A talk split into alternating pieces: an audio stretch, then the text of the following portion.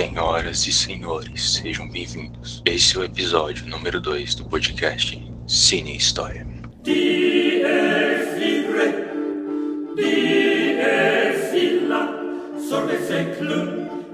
villa,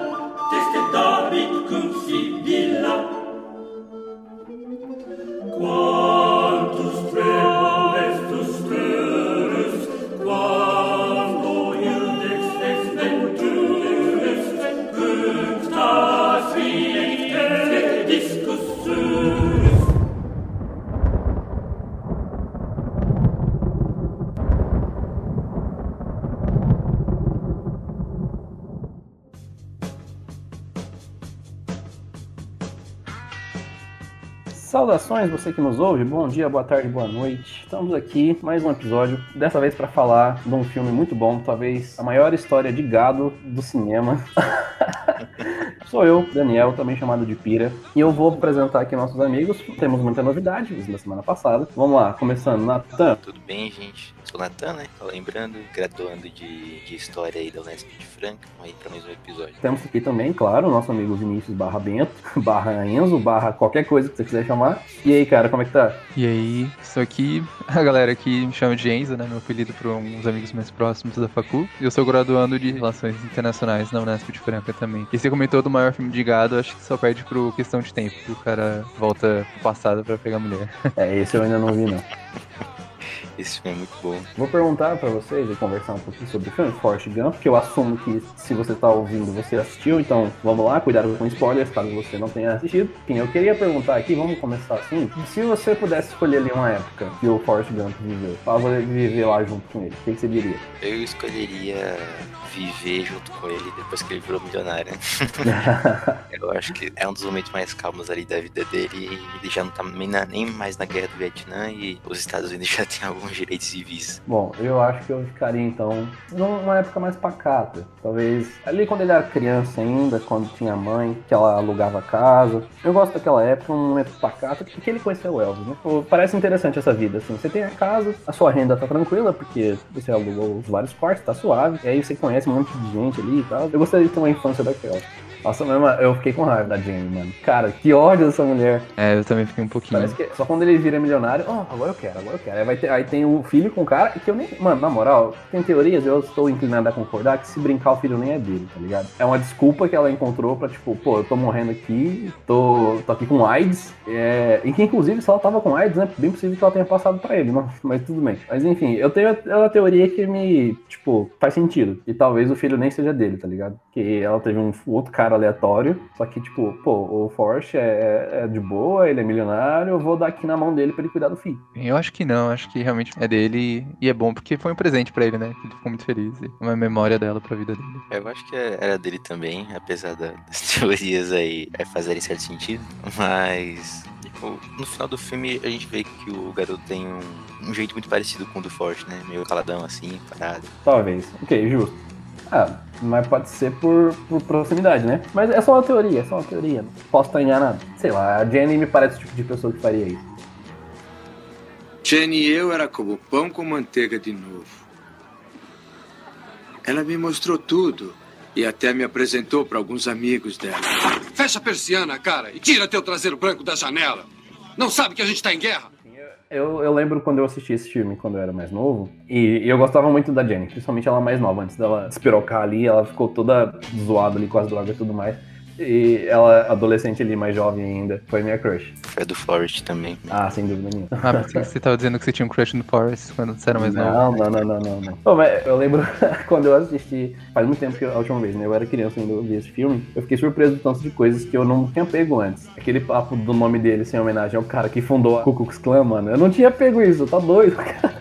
Mano, É, são vários desse, dessas questões, por exemplo, quando fala da casa dele que já era de muitos antepassados, né? Então você pensa, talvez na época escravagista ainda, é bem aquele estilo de casa sulista, né? Com escravos, aquelas árvores com um pasto grande. Ou também a família do Bubba, né? Que vai mostrando desde o passado da, que os pais é, faziam camarão, avô, avó, bisavó, e vai desde o período colonial também. assim, sem dúvida nenhuma. Me surpreende também o tanto de famosos que ele conhece que morreram, né? Não necessariamente morreram, mas tomaram tiro. Tem um.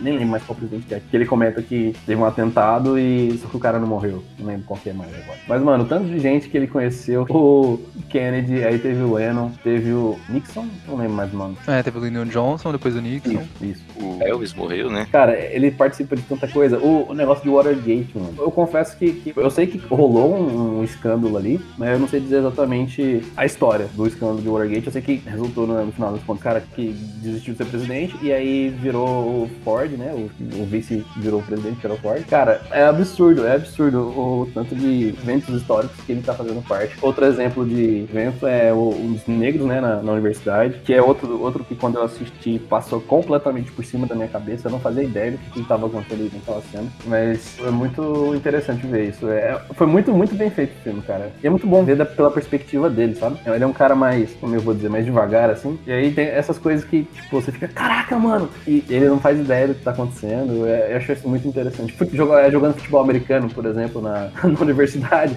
ele não sabe o que ele tá fazendo, mano. Ele só fica ali parado no campo. Aí os caras falam, corre! Ele corre, mano. É isso. É muito legal do filme passar isso pela perspectiva dele, assim, tipo, as coisas que a gente fica, mano, e ele, ah, é isso aí. Eu acho muito da hora. Tipo, o Forrest é um personagem fictício, né? No meio da, dos eventos.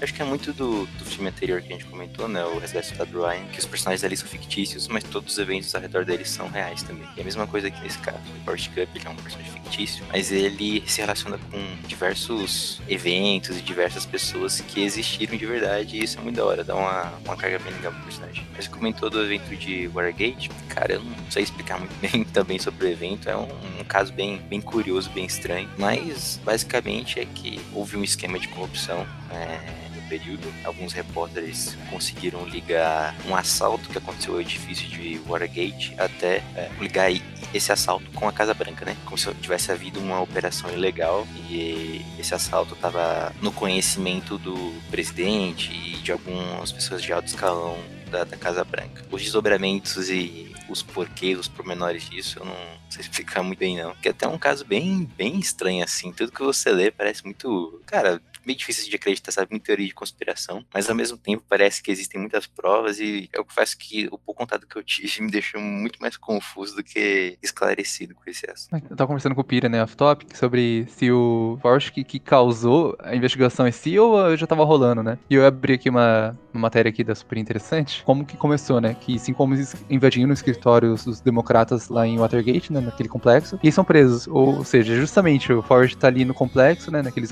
no hotel, e vê a galera com lanterninha ali, né, que, isso- que causou a prisão desses cinco caras que futuramente vai levar à investigação, né? É é bom demais, cara, é bom demais.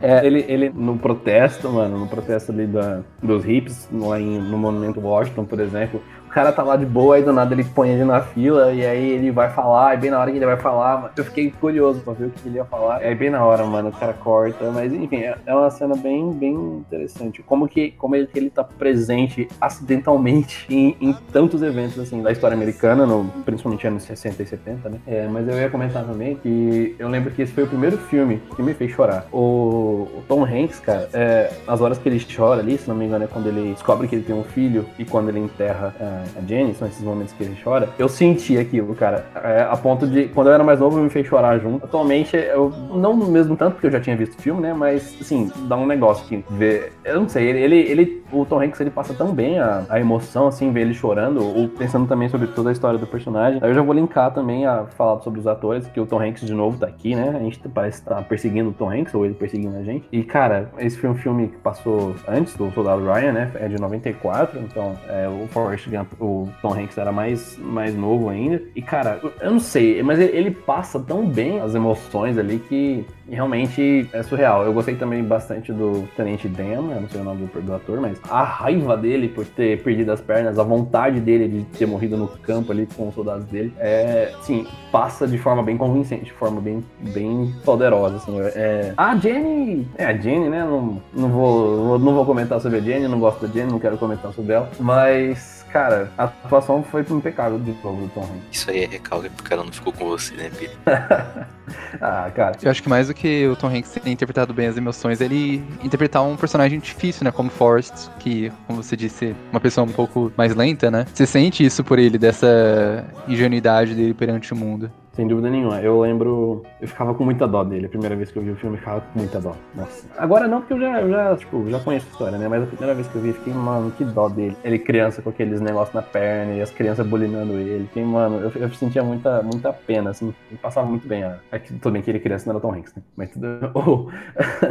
ele, ele, é, ele interpreta muito bem o personagem, né? O Forrest Gump. Isso, isso sem dúvida nenhuma. Passa muito bem a ideia. Enfim, vocês têm comentado, né, da, da Jane e tal. Importante lembrar que ela teve uma infância muito difícil, né? É, até tem uma cena quando ele tá indo pra casa dela, e é um comentário muito sutil, assim, que pela perspectiva dele você pode não pegar, que fala que o pai dela era um, um homem carinhoso, sempre beijava e passava mão nas filhas deles, né? Mas fica claramente que ele era um cara que bebia muito, né? Um alcoólatra e abusava das filhas. Então, Jane era daquele jeito não é, por acaso, né? É interessante ver como que a infância prejudica muito a vida da pessoa, né? É, afeta muito se for uma infância boa, se for uma infância ruim. Sim, isso é uma sutileza ali do filme que eu, quando criança, não peguei. Quando ele fala sobre o pai ser um cara muito amável, muito carinhoso, quando eu assisti agora, fiquei, meu Deus, faz todo sentido agora. Foi muito interessante. Isso aí é mais, mais uma vez, tipo, a gente vendo o mundo pela perspectiva do Forrest, né? Então, como você disse, né? A inocência dele perante as coisas do mundo. E foi muito interessante. Eu não vou falar legal ou engraçado, porque não, é, uma caso, é um caso de abuso, né? Então não é legal nem interessante, mas foi muito bem feito, assim, a, a forma como o filme mostra aquilo ali pela perspectiva do Forrest. E o que você falou tá certo, né? A, como que a infância da Jenny foi extremamente traumática. E basicamente o que ela tinha era forte, né? O que ela tinha de bom, que a família era, era uma desgraça. E realmente é. Acho que, que dá para entender o, o estado, né? O, a situação que ela ficou. E chamaram mais a atenção de vocês, assim, na, na infância dele? Na infância. Acho que isso a gente vê em vários filmes, então me leva a crer que seja verdade, mas eu nunca vi eu nunca tive, eu passei por uma experiência de um bullying do jeito que faziam ali com ele. Tipo, físico de bater nele só por causa das pernas dele, sabe? Isso é algo que me incomoda bastante. Eu fico muito. Que vida de. Não que vida. Que sociedade de merda. Porque, cara, é, o cara. O homem não tem nada demais. A perna dele só não tá. Não é nem a perna, né? Ele fala que é a coluna. Quando ele tá no colegial e os caras vão atrás dele com o carro, mano, eu fico, esse cara é louco, que sociedade que resulta nisso, cara. É, acho que faz parte da, da essência do ser humano. E a gente pode entrar num debate bem filosófico sobre isso. Mas acho que independente de qualquer sociedade, a gente fala dos Estados Unidos, né, que é, hoje em dia é a maior potência do mundo, e tem uma cultura tão, não vou dizer que é normal, mas é comum que haja um casos assim de. Né? Aqui no Brasil também é, e assim como em outros países. Talvez seja muito de como a gente lida com a educação. Infelizmente, o Brasil é um país que deixa a educação muito em segundo plano, e nos Estados Unidos aquele período não era diferente, né? Hoje em dia você tem melhores condições, melhores investimentos na, em pesquisa, em educação, e principalmente na educação básica, que é a fase mais importante. A gente falou aqui sobre como a vida da, da Jane é, é tão influenciada pela infância dela e assim como a do, do Forrest em certa medida também. E aí já, já falando sobre o que mais me chama a atenção no, no começo do, filme, que é a infância do Forrest, é como o filme retrata que parece que todas as famílias ali daquela região têm algum problema específico, sabe? Claro que eles só dão um foco na família da Jane e do Forrest. Mas, por exemplo, a mãe do Forrest é uma mãe solteira. E como ele não tem, assim, a esperteza que as outras crianças têm, né? Desde o começo do filme você já percebe que ele é uma criança mais lenta. E aí fica meio que subjetivo que talvez ele tenha algum problema mental, como dislexia ou autismo, talvez. Não que ele não tenha capacidade por conta disso, obviamente que não. Ele consegue se envolver tranquilamente. A questão é que ele é um pouco mais lento e ingênuo que as outras pessoas no geral. E ela, por conta disso, a mãe dele, né, tem que ter relações com o diretor da escola durante um dia, meio que pra comprar a inscrição dele na, na escola, sabe? Pra ele poder estudar. Você fica, pô, cara, será que não tem nada de positivo naquela região, naquele período? Porque tudo que você apresenta na infância, apesar de, na ingenuidade do Forrest, ser um período tranquilo, ser um período bonito, é, porque a infância dele, tipo, quando ele é criança, e quando o mundo todo parece uma grande aventura. E tudo que você enxerga por trás da, desse, desse momento, desse período, é que, tipo, os bastidores são muito podres, sabe? Não tem essa tranquilidade, essa paz que o Forrest acha, o que ele pensa existindo. Sim, você me lembrou disso. É, isso é outra cena que eu, que eu não peguei quando era criança, né? Quando o diretor vai lá na casa dele, ele fica ali no balanço e consegue ouvir o que tá acontecendo. Aí o cara vai embora depois, né? E aí tenta conversar com ele. É a única coisa que o, que o Ford faz é ficar imitando o barulho. Uh, Quando eu era mais novo, eu achava que ele tava, tipo, era ele fez aquilo porque era problema dele, mas só depois que eu fui entender que ele tava imitando o barulho que o cara fez quando ele tava ali na mãe, eu fiquei, mano do céu. Uma cena que choca bastante mesmo. Eu também deu, dá uma certa agoniazinha, assim, de assistir aquilo. Eu falei, nossa, cara, que situação triste, sabe? A mãe dele foi, tipo, definição de mãe solteira, assim, né? Acaba ficando, tá meio clichê, assim, em filmes, talvez, essa, essa mãe que cria o filho sozinho. Mas ela, ela foi muito. Abnegada. É, eu ia dizer ela foi muito forte também. né? O que ela, tipo, as coisas que ela faz pelo Forrest, tipo. E ela nunca reclama também, nunca. Eu acho que eu diria que ela ama de verdade o Forrest, sabe? Cuida deles, ela bem por ele. Ela se esforça pra fazer tudo ao alcance dela pra que o Forrest seja uma pessoa que tenha dignidade na vida. Minha mãe sempre disse que milagres acontecem todo dia. Tem gente que acha que não, mas é verdade. Eu tava pensando aqui agora a parte de efeitos especiais do filme. Acho que o período que mais tem questão de efeito especial seria ah, quando ele tá no- na Guerra do Vietnã, exatamente mais especial aquela cena da, do combate, que explode todo mundo, que o tenente perde as pernas. É, eu achei que ali não deixa nada a desejar. Ali foi, foi uma.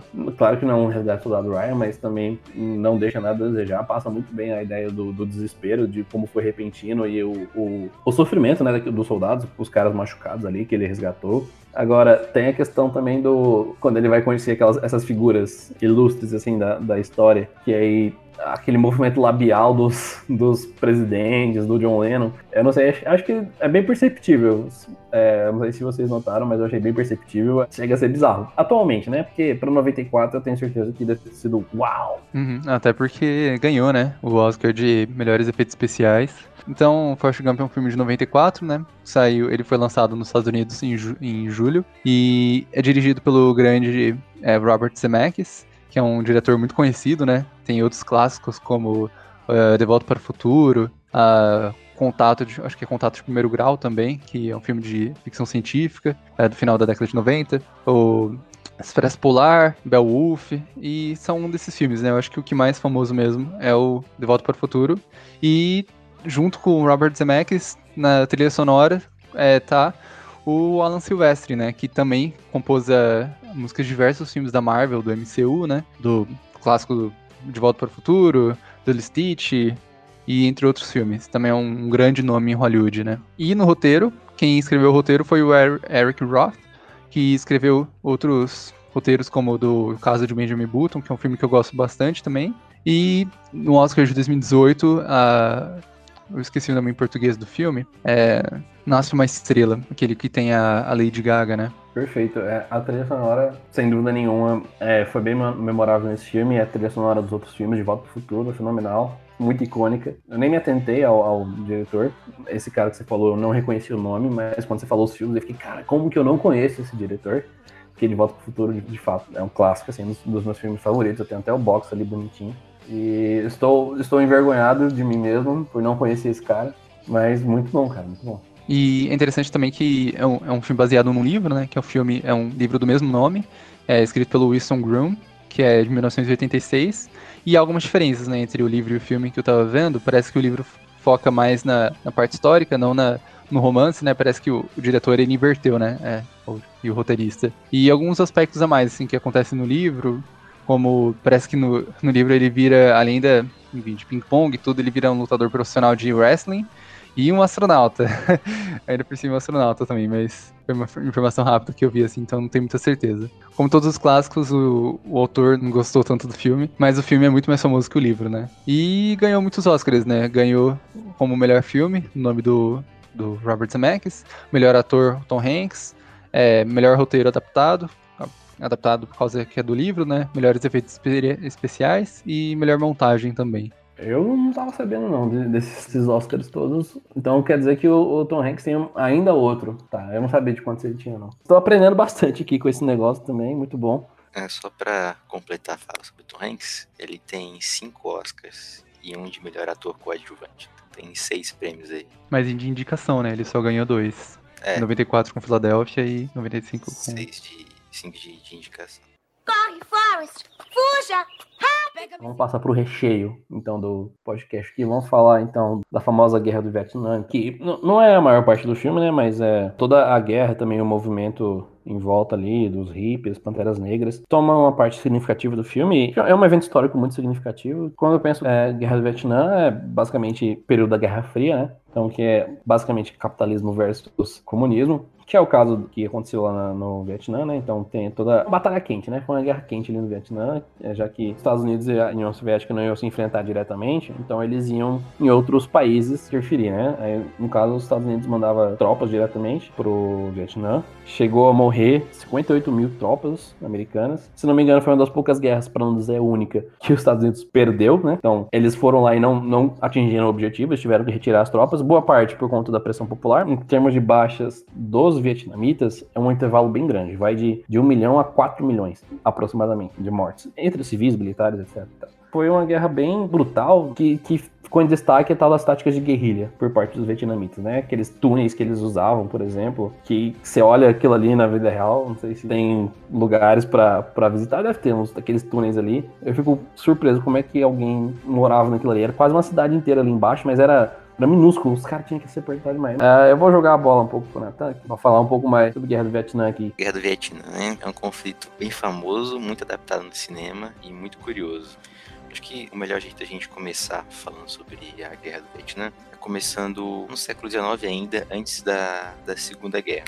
Que em 1850 a França chegou na região, ali próximo à China, e ela vai denominar onde hoje né, a gente tem os países Laos, Camboja e o Vietnã. A França ocupou aquela região e fez delas uma colônia, né, chamada de Indochina Francesa. Diga-se de passagem, a região nunca gostou desse nome, né? Os nativos locais não gostam dessa nomenclatura, mas eu vou usar aqui porque é historicamente mais difundida, né? Mas fica a ciência aí da, da crítica ser feita. Quando a gente tá falando de história, sempre o termo que a gente usa, de certo modo, mostra uma parcialidade do nosso, do nosso trabalho, né? Então, tô aqui usando o termo Indochina, mas certamente um historiador do Laos, Camboja, do Vietnã não vai gostar muito do uso desse termo. Né? Enfim, em 1850 a França chega na região e ela tenta dominar né, esses três países. E ela vai conseguir fazer isso só em 1893, quase já em 1900. Né? Quando ela domina essa região em 93, né, 1893, ela nomenclatura como a colônia Indochina Francesa e estabelece completamente, plenamente o seu domínio ali. E os três países ficam submetidos ao controle francês. Aí já pulando, salto histórico para a Segunda Guerra, é que a Alemanha invade a França, a gente sabe disso. É um dos marcos iniciais da Segunda Guerra. E durante esse período de invasão da Alemanha na França, a gente tem o surgimento de um grupo chamado Viet Minh. Peço perdão se eu estiver pronunciando errado, mas eu não sei falar vietnamita. E esses nomes vão ser muito estranhos para mim. Mas surge um grupo chamado Viet Minh, que ele é contrário à dominação da, da França na região. Né? Eles querem a independência do Vietnã.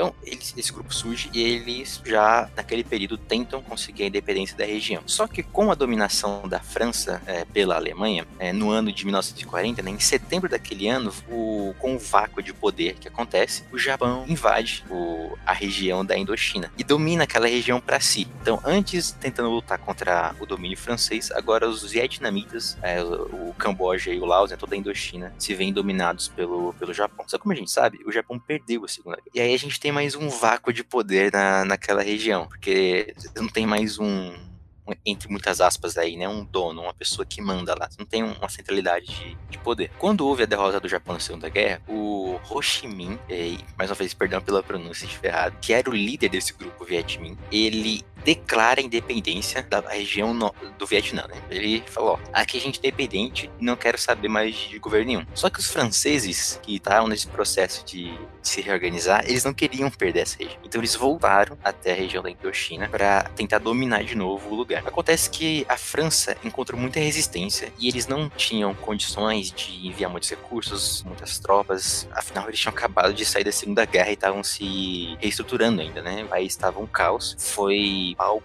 de batalhas, né? Quando a Segunda Guerra foi muito destrutiva, né? Mas ela foi mais destrutiva ainda para os países que foram palco dela, onde as batalhas realmente aconteceram. E aí a destruição foi não foi diferente da França. As regiões da França foram muito devastadas pela, pela Segunda Guerra. Mas aí, voltando, França tenta recuperar a região e na Convenção de Genebra fica acordado que Laos, Camboja e o Vietnã vão ser independentes. Só que existe uma grande rixa no Vietnã entre o Vietnã do Norte e o Vietnã do Sul. Isso ainda não está oficializado. É, mas a região norte, que é onde se concentra ali a, as ações do, do grupo Viet Minh, eles são pró-comunistas, né? Apoiados posteriormente pela China e pela União Soviética principalmente. Enquanto no sul vai surgir um líder chamado No Jinjian.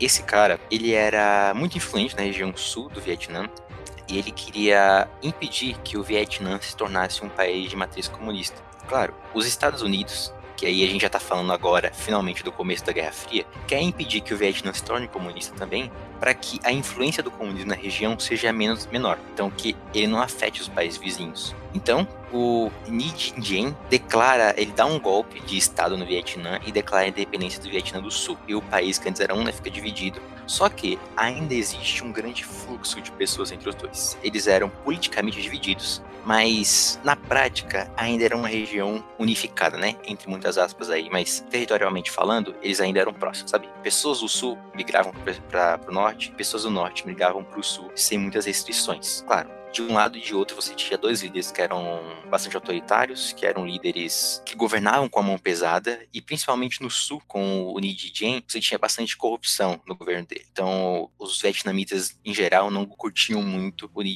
ele tinha uma popularidade bastante baixa. Uh, em 63, isso vai dar uma mudada. E aí, se quiser comentar algo sobre isso, Enzo? Eu só ia comentar que você comentou da popularidade, né, do Ngo Didien, nome bem difícil de falar, né? Hum. É, ele era um homem católico, né, e a maior parte da população vietnamita era budista, de religiões tradicionais da região, né? Então, essa religião dele foi muito forte, né? Teve momentos que ele tentou criminalizar. Não lembro se foi tentativa de criminalizar mesmo, mas houveram grandes protestos de pessoas budistas na época, estudantes também. Enfim, como você disse, era mão de ferro no Vietnã do Sul, ainda com baixa popularidade, né? Que era algo que não acontecia tanto com Ho Chi Minh Norte, que era um grande líder popular. Sim, é, o Nididin, ele perseguia bastante né, os cultos budistas. Isso só piorava né, a, a, popularidade dele, com certeza. Como falei, existia um fluxo grande de pessoas entre os dois lados. Então, o Sul, ele começou a ser muito apoiado pelos Estados Unidos, mais do que, assim, com o passar dos anos, né, essa, esse apoio foi só aumentando. E o Norte não via isso com bons olhos, que era um, um governo de matriz comunista. O que aconteceu? Como havia um fluxo fácil de pessoas, o norte começou a enviar diversos guerrilheiros para o sul, que mais tarde foram chamados de Vietcongs, né, pelos norte-americanos. E de novo, esse é um termo pejorativo, é, usado historicamente mais pelo, pelo lado norte-americano. Os vietnamitas não se chamavam de Vietcongs. Esse nome é usado pelo lado norte-americano, digamos assim. Mas vou utilizar aqui o termo para fins didáticos, porque é o, o que a gente tem mais familiaridade, né?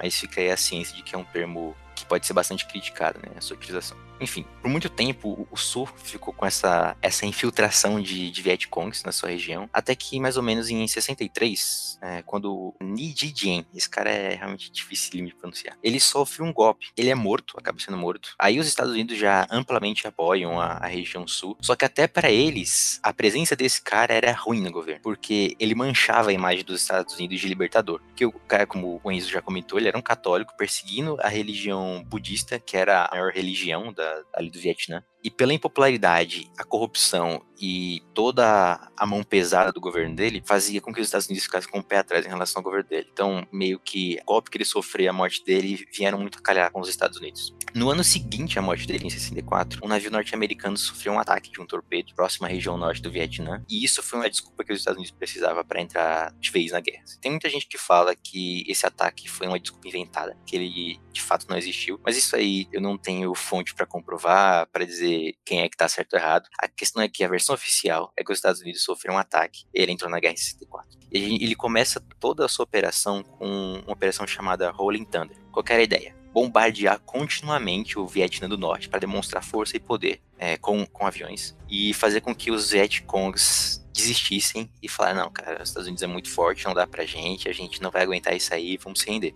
Só que a operação começou a durar muito tempo passando uma, duas, três semanas, eles ficaram nisso por dois meses e eles viram, cara, eles não estão desistindo, isso aqui está sendo muito infrutífero. Acontece que o Vietnã do Norte tinha se apropriado de algumas se apropriado, né, entre aspas, ocupado algumas regiões de Laos, que era um país vizinho ao Vietnã, fazia parte da colônia Indochina francesa, na época que era colônia. E os Estados Unidos bombardeou muito as regiões que ele ocupou ali por conta das bases dos Vietcongs. Tanto é que tem muita gente que fala, eu não vou saber a acuidade, a coragem histórica disso, mas que alguns comentaristas falam que por conta dessa operação, Laos é o país mais bombardeado da história. Mas bem, ocorreu a operação Rolling Thunder, os Estados Unidos viu que não dava para vencer só com isso e teve que mandar tropas para o Vietnã de forma massiva, né? Entre 64 a 66, se eu não me engano, os Estados Unidos enviou mais de um milhão de tropas para o Vietnã. Mas, claro, não foram só os Estados Unidos que lutaram na Guerra do Vietnã, tá? Teve gente da Nova Zelândia, da Coreia, da Austrália. Alguns outros países também participaram desse conflito claro que em menor escala. A estratégia dos Estados Unidos era simples. Eles queriam ocupar totalmente o Vietnã do Sul e impedir que os Vietcongs continuassem atacando regiões e cidades dali. Eles acreditavam que se eles só dominassem a região do Sul e pudessem continuar bombardeando o norte, eles venceriam a guerra. Só que não foi o que aconteceu. Os Estados Unidos enviaram muitas tropas, só que apesar disso, eles eram muito jovens. Né? Para vocês terem uma ideia, a média de idade dos soldados norte-americanos era de 19 anos. Então, você soma soldados muito jovens, pouco experientes e que não conhecem nada do território inimigo. Por outro lado, Vietcongs muito experientes e que tinham total domínio da região. Então, por mais que os Estados Unidos, a gente fala assim que os Estados Unidos sofreu nessa guerra e que foi uma guerra que ele perdeu, só que na prática, os Estados Unidos, ele não perdeu nenhuma batalha, só que ele perdeu a guerra. Por mais que o, os ataques dos Vietcongs fossem efetivos contra as tropas norte-americanas, o número massivo de tropas dos Estados Unidos era muitas vezes maior do que o dos vietnamitas, sabe? Não tinha como comparar o número de soldados dos Vietcongs contra os soldados norte-americanos. Eles ganhavam pela superioridade numérica, mas as baixas eram muito pesadas, eram muito gastosas. É, mesmo que um soldado norte-americano não pisasse numa mina ou não fosse emboscado, ainda não conhecia a região, então acabava caindo em armadilhas naturais, é, animais peçonhentos, o clima que era muito pesado para os norte-americanos. Para superar isso, os Estados Unidos começou a usar de dois agentes químicos, né? Um é o napalm, e aí a gente já liga com aquela famosa foto, né, de uma garotinha chorando e correndo assim, andando no meio da rua, é, depois de uma bomba de napalm ter sido explodida ali perto, e um ativo chamado agente laranja. Esse agente laranja ele tinha uma função muito simples. Ele, no lugar que ele caía, ele destruía a floresta. Era como se tipo as árvores que antes eram, formavam uma floresta densa morressem, murchassem e ficasse só uma floresta seca e sem folhas. Eles faziam isso para revelar os esconderijos dos Vietcongs, dos, Viet, dos inimigos vietnamitas. Só que, claro, é, você tem um preço a pagar por isso. E o agente laranja, como um agente químico, ele era muito nocivo, muito tóxico contra o ser humano. E isso afetou muito a população local. Por muito tempo, é, inclusive, tem registros de pessoas que nasceram no Vietnã com deformidades físicas por conta desse agente. Na verdade, até hoje, ainda há casos de pessoas que nasceram com deformidades físicas por conta desse agente químico. Isso é um crime de guerra, né? Diga-se de passagem aqui, os Estados Unidos cometem diversos delitos de guerra. Curiosidade sobre a guerra do Vietnã e o, o que ajudou ela a acabar. Né? Um dos casos foi em 68, uma ofensiva chamada de Ofensiva Tet, quando o Vietnã do Norte, né, com os Vietcongs, atacaram simultaneamente diversas cidades e bases no sul do Vietnã. Isso, além de desmoralizar muito as tropas norte-americanas, fez com que os Estados Unidos e o Vietnã do Sul perdessem algumas cidades muito importantes. Segundo ponto, essa guerra foi a primeira guerra televisionada do mundo. E aí a fotografia é muito importante nesse, nesse contexto, porque você pensa, os norte-americanos já estão enviando seus filhos para a guerra, muitos deles estão morrendo. Paralelamente, você tem um movimento hippie crescendo, sendo contra a guerra, assim como o um movimento negro, o surgimento né, do, das reivindicações pelos direitos civis, né, os civil rights, e a guerra televisionada mostrando os Estados Unidos que tinha aquela propaganda de país da liberdade, o grande libertador, cometendo um crime de guerra, usando napalm, usando agente amarelo, matando civis, porque como era difícil identificar os Vietcongs em meio aos civis vietnamitas, os Estados Unidos acabaram por pegar pessoas inocentes e mataram muitas delas na tentativa de achar esses Vietcongs. Isso só fazia a popularidade do Vietnã do Norte crescer e a popularidade do Vietminh se tornar maior e fazer com que mais pessoas se engajassem na, na, luta contra os Estados Unidos e contra o Vietnã do Sul. E aí, se vocês quiserem comentar algo mais sobre o movimento hippie, civil rights e como eles agiram nesse momento. Coisa que você comentou, né, de, de matar por engano, assim, acho que tomar um pouco cuidado isso é um pouco o que acontece no Brasil, né, das famosas balas perdidas no Rio, né, e como pode ser usar um argumento de que matar por engano, mas quando há um projeto também de matar essas pessoas vietnamitas também, né, de certo modo. Enfim, tô falando minha opinião aqui nesse momento, né. E é interessante também presidentes que estavam na época, durante esse período, né, como a gente muitas vezes pode pensar, é, os democratas, republicanos, pensar nos republicanos mais a favor da guerra, pensando nas guerras do, do Bush pai, do Bush filho, no Iraque, no, no Kuwait. Enquanto o Kennedy, que foi quem estava no cargo quando a guerra começou, no início foi um pouco mais, teve um pouco mais de receio, né, mais com Lyndon Johnson, que era o vice dele que assumiu após a sua morte, e que se elege nas eleições de 60 64, ele se elege principalmente nesse discurso da guerra, né, que era necessário enfrentar o, o comunismo naquela região, que as, havia um argumento do efeito dominó, que se o Vietnã caísse, todo o Sudeste Asiático iria cair para o comunismo. Principalmente falado pelo Robert McNamara, que era o secretário de defesa dos Estados Unidos durante aquela época. Então, é interessante, né, a gente ver o Partido Democrata tão envolvido com a guerra e é só um aspecto mais histórico interessante sobre essa questão dos partidos, né? E também como a todo como a guerra do Vietnã é importantíssimo para a política americana porque tem toda a questão financeira, né? Porque você comentou dos gastos humanos excessivos, mas também há um gasto econômico muito grande. É enviado muito dinheiro para o Vietnã. É, muitos helicópteros, armamentos, é, toda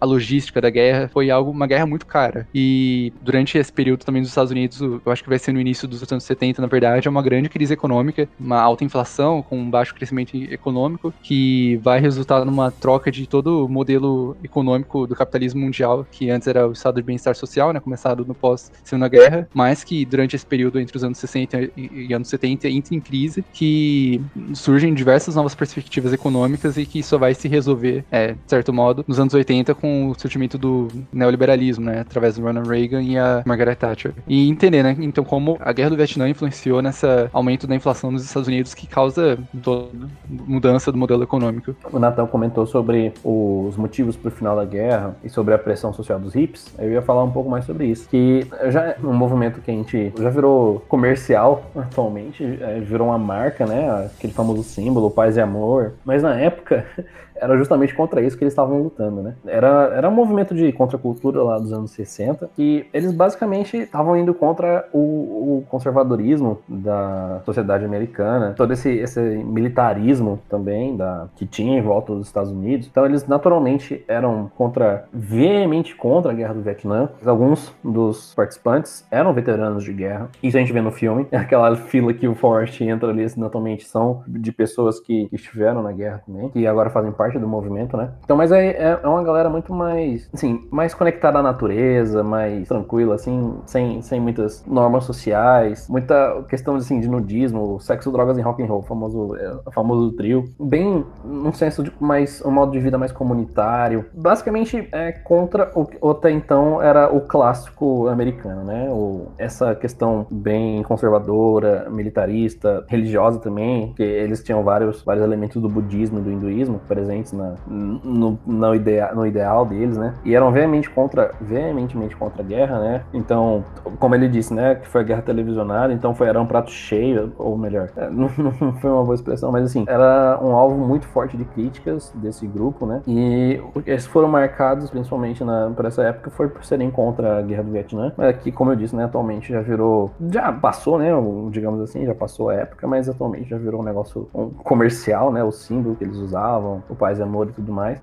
E realmente esse momento de contracultura durante, eh, principalmente esses anos né, de 68, 69, a toda, a, ligado com todo o movimento mundial né, de contracultura, que há os protestos de maio de 1968 no Brasil contra a ditadura militar, há também grandes protestos em Paris, que eles formam barricadas e a de Paris vira quase um, um, cenário de guerra, assim, né, durante o governo do De Gaulle. Toda, principalmente perpetrado por estudantes, por jovens, que demandam um, uma nova vida, né, principalmente, e é interessante que são os baby boomers, né, que são jovens nessa época, e há toda uma mudança de paradigma também na, nas políticas de esquerda, que se transforma mais em, um certo modo, de identitarismo, progressivismo da forma que a gente conhece hoje, surge nessa época, né? Também grandes autores é, pós-estruturalistas franceses também surgem nessa época e faz parte de todo esse movimento, né? Muito grande. Oi, Forrest. Vejo você amanhã. Ah, sim, está bem. Nós endireitamos você mesmo, não é, garoto? Perfeito. Aí agora eu vou tentar comentar também rapidinho aqui é, sobre a tal dos Panteras Negras, né? Que aparece rapidinho ali no filme. É bem, bem ligeiro, mas aparece ali também o Forrest ali no meio disso, disso, tudo. E Pantera Negra é algo que ressurgiu em popularidade por conta do, da Marvel, né? Pantera Negra, e as pessoas, inclusive, ficam curiosas a respeito. É, mas enfim, o grupo dos Panteras Negras foi meio que um partido político que surgiu em defesa do, da comunidade afro-americana. E a ideia original foi lutar contra a violência policial, que é algo que a gente vê que tem até hoje, né? Então não, não, não resolveu o problema, mas um dos, um dos focos da luta era contra a violência policial pelos negros e era um movimento que defendia bastante a, a, a autodefesa armada por parte dos negros, assim. É, tanto que a gente vê no filme, vários deles estão armados, tem quase, parece uma, uma milícia, né? Um, um exército. Eles, eles, defendiam muito isso da, da defesa armada. E então, você tem no símbolo clássico, que é o punho erguido, a gente vê isso na, nas Olimpíadas eu não lembro de que ano, mas a gente vê. Toda a, a representação da resistência negra, né, contra toda essa opressão. A maior parte desse grupo era de jovens mesmo também, como o Renzo comentou mais cedo, que o movimento hippie e toda essa questão de contracultura era por parte dos jovens, e o grupo dos Panteras Negras não era diferente boa parte era de jovens. O movimento é essencialmente o que a gente vê ainda hoje, cara. Parece que, que a situação não se resolveu.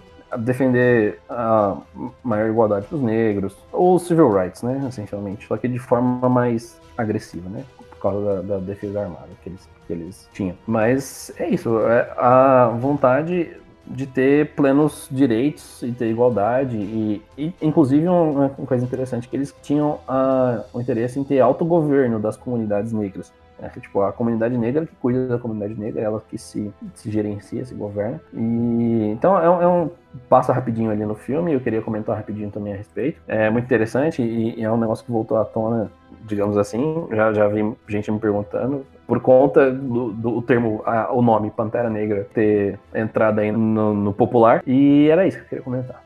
É interessante pensar também que normalmente o pessoal associa os Panteras Negras, né, a um movimento de violência, né, de que ah, os Panteras Negras eram os caras que, sei lá, queriam caçar policial e, e matar os brancos todos, deixar o, os Estados Unidos só para os negros. Né? Isso não é verdade. Como você bem explicou, Pira, era um projeto de autodefesa, né? Não, se tratava de um exército buscando a conquistação do território. E como você citou milícia, só para situar, acho que talvez algumas pessoas não, não se sintam muito familiares com o termo, porque no, no Brasil milícia não é legal, né? Então, quando a gente fala de milícia aqui, a gente fala de grupos criminosos que disputam poder com facções criminosas e ocupam regiões aqui no Brasil como comunidades, etc., tentando ali manter o, o crime da sua organização funcionando. Nos Estados Unidos, milícia é legalizado, tá? Isso é garantido pela Constituição, então você pode formar milícias, inclusive para se proteger do Estado, né? Essa é um ideal mais liberal, enfim, um, todo um assunto que dá para falar sobre isso mas para outro tema, mas só para situar, milícia é legalizado lá. Então, a formação de milícias pelos Panteras Negras, a gente discute se eram milícias mesmo ou não, dá até para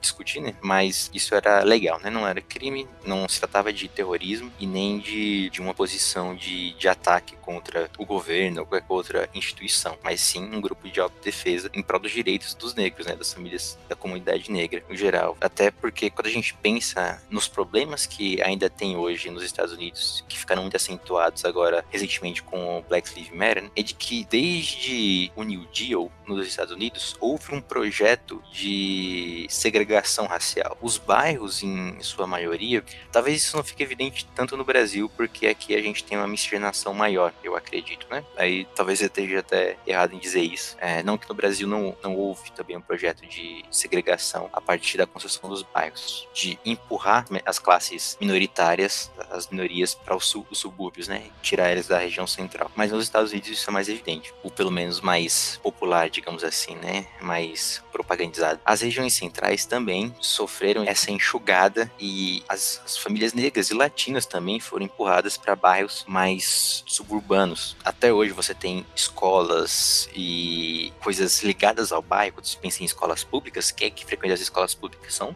os moradores do bairro.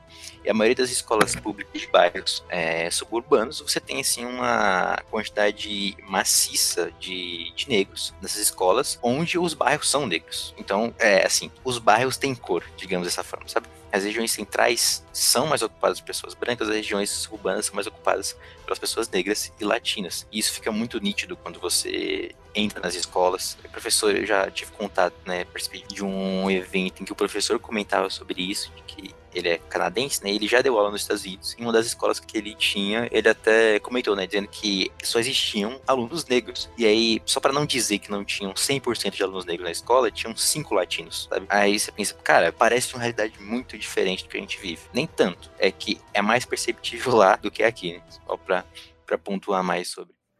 Às vezes parava de chover o bastante para as estrelas aparecerem. E aí era bonito.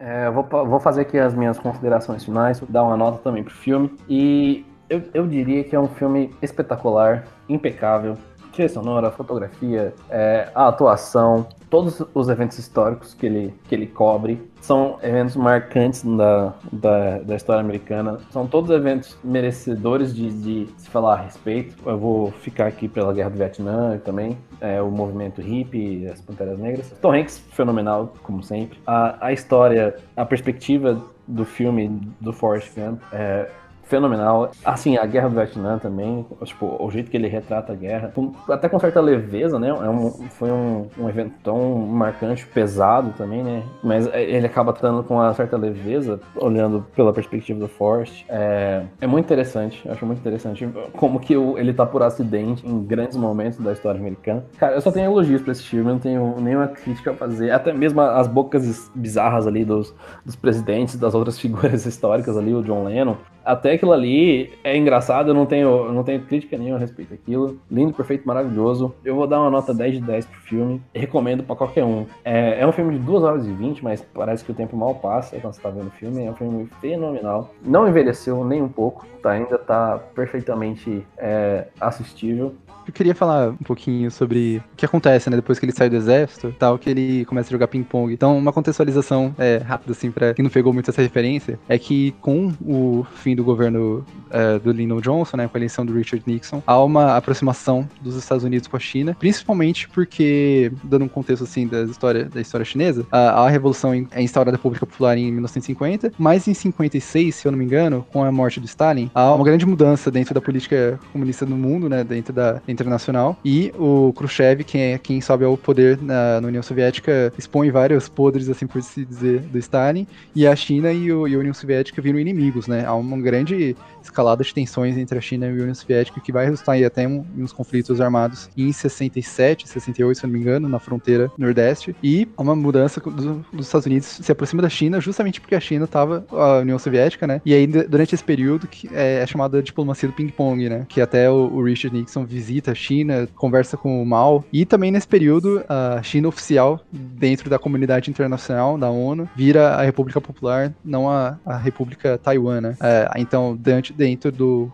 do Conselho de Segurança da ONU, quem vai ocupar vai ser a República Popular da China, a China continental. Enfim, eu acho um momento bem interessante, assim, né? E que é representado no filme com o Forrest Gump indo jogar ping-pong lá. E eu acho que outros comentários que eu gostaria de fazer é. A gente dá umas referências culturais que eu acho que se encaixa muito com o que a gente tem falado, né? É. Umas críticas, né? O Pira já colocou as críticas dele, que é não críticas, mas eu acho que há muitas críticas, de certo modo, perspectivas históricas, né? Como ele representa esses momentos. Há pessoas que criticam isso como o filme é, é conservador, no sentido de.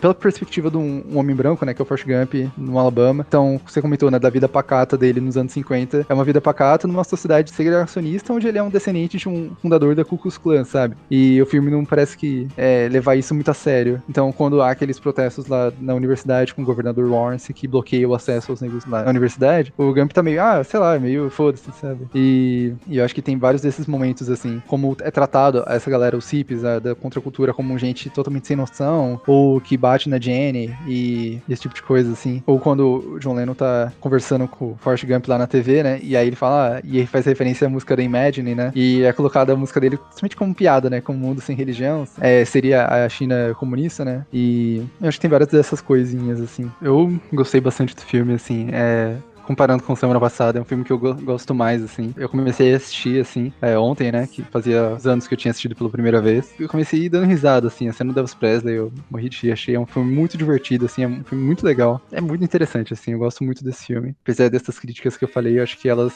né, de forma nenhuma, escondem os pontos positivos, né. Meu, meu veredito sobre o filme, então. Acho que. Cara, eu gosto muito também do filme. É, já assisti diversas vezes ao longo da minha vida. Ao contrário do, do filme passado que eu vi só uma vez antes de fazer o podcast, mas esse eu já assisti muito. É um filme que eu tô sempre assistindo. Vira e sei lá. Ah, tô fazendo nada, ah, vamos ver Forrest Gump aí. Vamos. E eu vejo assim, todo ano praticamente. Há muito tempo. Tô bem familiarizado ele e eu gosto muito. Tem a- as minhas, minhas críticas em relação a ele também. Talvez já esteja um pouco cansado, justamente por vê-lo várias vezes, e aí acabo perdendo um pouco do brilho do, do filme. Pode ser que eu esteja aí é, desgastado já. Eu vou dar nota pra ele, 9. É, não vou dar 10, porque, sei, tem algumas coisas no filme que, que me incomodam um pouco. É, algum, algumas passagens de tempo são, são rápidas demais para eu criar alguma grande afeição. Por exemplo, a morte do, do Buba, né? Tem o grande amigo do, do Forrest no, no exército, que é o Buba, é um homem negro, né? Que é, como Pira citou, a família dele já, já faz camarão há várias e várias gerações. E ele é o grande amigo do, do, do Forrest e ele morre, né, durante a Guerra do Vietnã. E assim, não foi uma morte que eu comprei tanto quanto o filme queria passar, porque tipo, é um momento que deveria ser bastante traumático, né, bem pesado até o Forrest vai. Falar com a família do Buba, vai, pega o, o navio que o Buba queria comprar para pescar camarão quando ele voltasse da guerra, ele sempre comenta isso com o Forrest, né? Quando eu voltar eu vou comprar um navio, vou pescar camarão, etc. E o Forrest vai lá e compra o navio, tenta pescar, só que ele é muito ruim nisso no começo, né? É, ele só vai conseguir alguma coisa mesmo depois que o, o Tenente Dan vai ajudar ele, daquele jeito é, maluco dele e revoltado. E aí quando ele fica rico, ele consegue finalmente ajudar a família do Buba, né? E eles têm uma vida, só ter uma vida mais tranquila. Mas eu não senti tanta morte dele quanto achei que, que deveria ter sentido, sentido. Talvez por ter sido um momento muito rápido, né? São poucas cenas em que o Buba aparece, não é tão trabalhado. Mas apesar disso, o filme é espetacular, né? Não, não julgo tanto porque são milhares de eventos históricos, são muitos, e não dá para trabalhar com profundidade todos eles. Mas apesar disso, ainda senti falta nesse momento específico. Por isso, nove, entre outras coisinhas, né? Qual é o seu objetivo aqui no exército? Fazer tudo o que o senhor mandar, sargento. Que diabos, Gump? Você é mesmo um gênio! Essa é a melhor resposta que eu já ouvi aqui! Você deve ter um QI lá pelos 160! Você é superdotado, soldado Gump! Eu queria pedir pro Natan ver se ele consegue recomendar para todo mundo que tá ouvindo.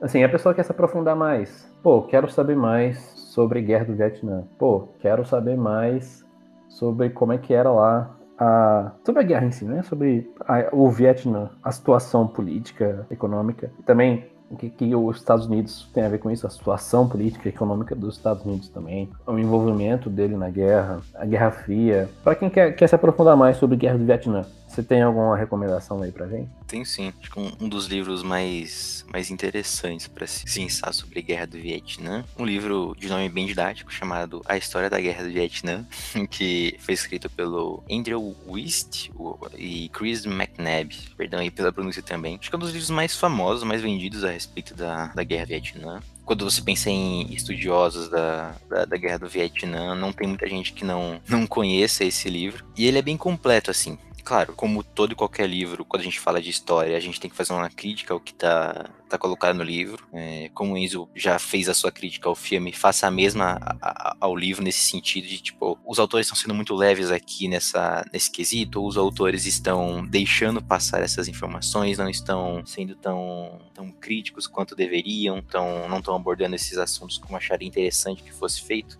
E fora esse livro, acho que se a gente puder, se puder recomendar também aqui um trabalho acadêmico, e aí já é algo mais sério para quem tá procurando se aprofundar ainda mais a fundo, pesquisa de fato mais, mais pensada dentro da universidade do que só a leitura do livro. Quando a gente pensa em livro, assim, vendido popularmente, é meio que uma porta de entrada para drogas mais pesadas. Então a gente começa no livro e termina no, nas pesquisas acadêmicas, nos textos de, de as monografias, artigos científicos, revista científica, e por aí vai. Então, um que eu achei muito pertinente e que para a Guerra do Vietnã, e que talvez a gente não tenha tratado esse tema com tanto enfoque, mas como eu falei, Guerra do Vietnã foi a primeira guerra televisionada do mundo. E isso é um, um fato muito importante, é um marco muito relevante para esse evento histórico. Eu vou indicar aqui uma tese é, feita pela Casper Libero, é um programa de mestrado deles, é, de uma pesquisadora chamada Camila Freitas. O nome da tese é Tempo, Modo e Voz: Confluência entre as narrativas literárias e jornalísticas em O Gosto da Guerra. E o próximo, que é também mais um, um artigo científico, se chama A Guerra do Vietnã sobre o olhar do fotojornalismo, da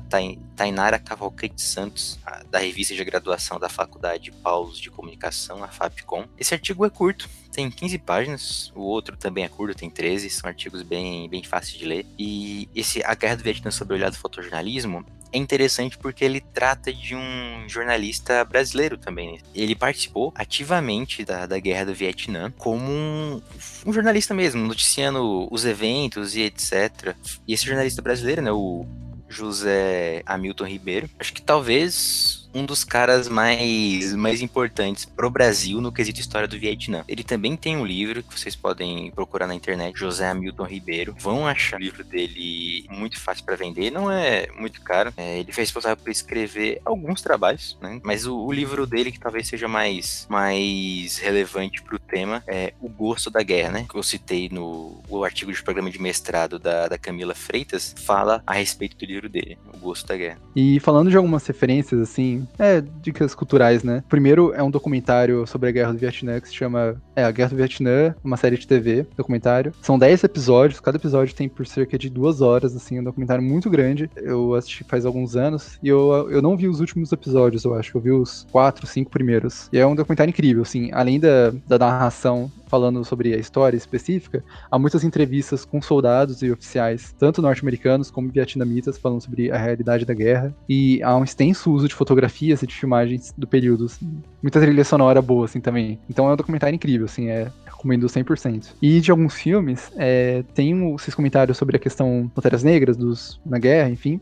E tem acho que dois que são muito bons. Um é um filme que é interessante, mas eu não acho tão legal, que é o Destacamento Blood, ou Das Five Blood, que é um filme que lançou o ano passado do Spike Lee, que fala sobre, acho que são cinco soldados que voltam ao Vietnã hoje em dia, né, veteranos, e, e fala um pouco sobre essa questão, tanto sobre a guerra em si, os traumas, mas pelo fato deles ser negros também tem alguns aspectos interessantes. E o Judas e o Messias Negro, né, que é um filme que fala sobre as Panteras Negras, é um filme incrível que estava na lista do Oscar desse ano, que conta a história de um cara que ele, de certa forma, cooptado pelo FBI a se infiltrar dentro do escritório dos Panteras Negras em Chicago, e é um Judas porque ele é um traidor, né?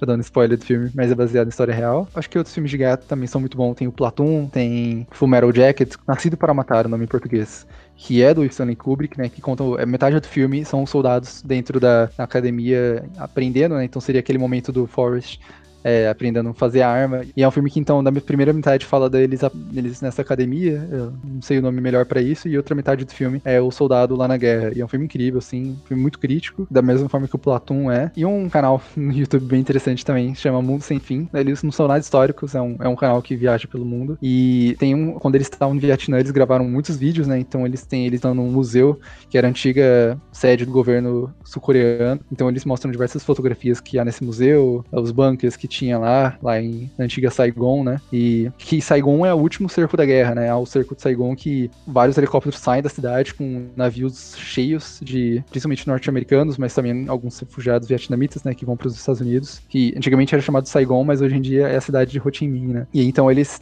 eles percorrem várias cidades no Vietnã e também do Laos. E, e aí eu lembro quando o Nata comentou do Laos ser o local mais bombardeado, realmente há muitas crateras lá e a galera usa também de forma turística, né? Há muitas bombas que não explodiram que eles usam como decorações de locais, assim. Então é um país muito afetado pela guerra e que é falado pouquíssimo pela mídia, né, o Laos. Bom, então acho que é isso. Se ninguém tem mais nada a falar. Um filme, de geral, muito bem apreciado. Eu diria que as nossas foram muito boas. Recomendo esse filme para todo mundo que ainda não viu. Eu acho que é um filme que vale a pena todo mundo ver. Tem, tem suas falhas, como, como eles apontaram, mas acho que é um filme que vale a pena para todo mundo ver. Eu acho que é isso então. Então desejo a você um bom dia, uma boa tarde ou uma boa noite. E até mais. Tchau. Eu não sou inteligente, mas eu sei o que é o amor.